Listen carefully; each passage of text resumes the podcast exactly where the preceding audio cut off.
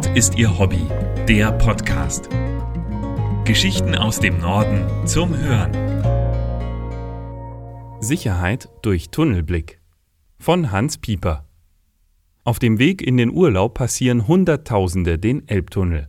Dabei bleiben sie keine Sekunde unbeobachtet. Ein Blick in die Leitstelle. Montagmorgen auf der A7 zwischen Waltershof und Othmarschen. Im Sekundentakt fahren Lastwagen und Autos in den Elbtunnel und wieder hinaus. Kameras übertragen jede Bewegung in die Tunnelbetriebszentrale nahe der Auffahrt Othmarschen.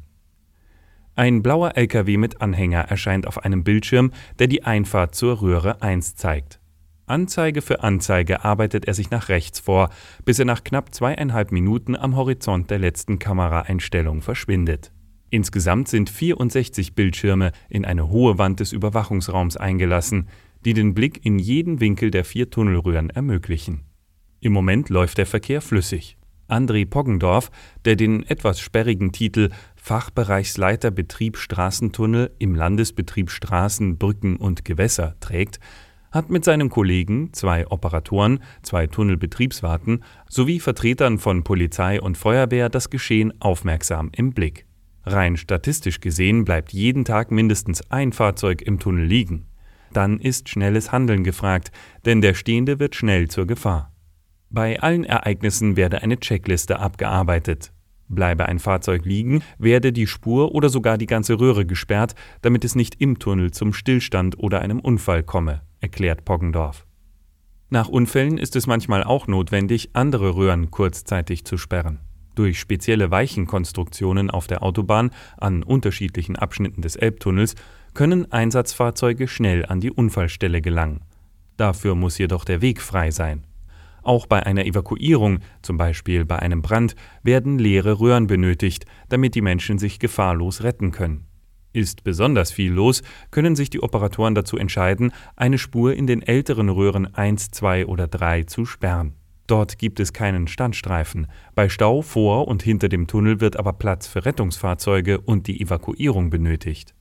Das wüssten viele Autofahrer gar nicht. Er bekomme sehr oft Anrufe mit der Frage, warum sie eigentlich einfach so Spuren sperrten, obwohl da gar nichts sei, sagt Poggendorf. Er selbst ist seit 14 Jahren dabei, kennt jeden Zentimeter des 3,3 Kilometer langen Tunnels. Es sei der bestüberwachte Autobahnabschnitt Deutschlands, scherzt er mit Blick auf die Bildschirmwand. Bei Notfällen arbeiten alle Anwesenden Hand in Hand, um kurze Reaktionszeiten zu garantieren. In maximal sechs Minuten sind Feuerwehr und Polizei im Tunnel vor Ort. Viele technische Defekte können direkt vor Ort behoben werden. Für die Planung und Ausführung von Instandsetzungen ist die Tunnelbetriebszentrale ebenfalls zuständig. Dabei wird auch fleißig geputzt. Einmal im Monat fährt ein Tunnelbetriebswart mit einem Waschwagen durch die Röhren und reinigt die Seitenwände. Mit Bürsten wie in der Waschanlage an beiden Seiten entfernt das Spezialfahrzeug Ablagerungen. Auch wenn der Elbtunnel die größere Bedeutung hat, ist die Zentrale auch für den Kronstiegtunnel, den Wallringtunnel, die Deckel in Schnelsen und Stellingen zuständig. Dazu kommt der Deckel in Altona, sobald er fertiggestellt ist. Obwohl André Poggendorf bei Notfällen regelmäßig nachts angerufen wird, liebt er seinen Job. Andere hätten eine Modelleisenbahn, er schaue den Fahrzeugen zu, wie sie durch den Tunnel rollen. Mehr Geschichten aus dem Norden gibt es auf nordistierhobby.de.